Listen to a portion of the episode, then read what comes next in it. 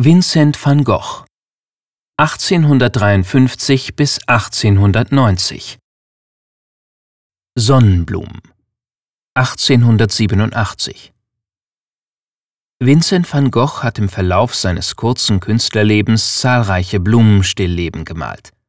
Ungefähr ein Dutzend davon stellen Sonnenblumen dar.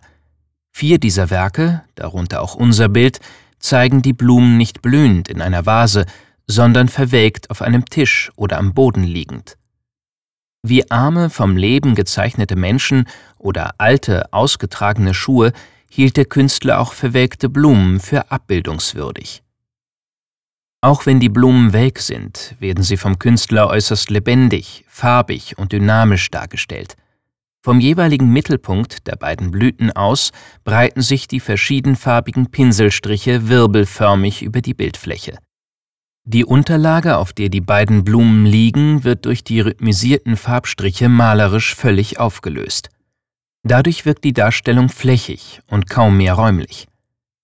Wie bei fast allen Werken van Goghs bringen auch hier die Farben und der Farbauftrag die innere Gespanntheit des Künstlers beim Malen zum Ausdruck.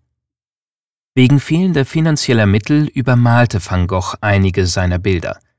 So brachte eine Röntgenaufnahme unseres Gemäldes unter den Sonnenblumen die Linien eines Männerporträts zum Vorschein. Vermutlich handelt es sich dabei um ein Selbstporträt. Van Gogh hatte das Bild seinem Malerfreund Paul Gauguin geschenkt. Von Gauguin gelangte es zum Kunsthändler Ambroise Vollard, der es an den Maler Edgar Degas weiterverkaufte. Nachdem die private Sammlung von Degas aufgelöst wurde, kam das Bild Anfang der 70er Jahre in den Besitz der Familie Hahnloser, die es schließlich dem Kunstmuseum Bern schenkte.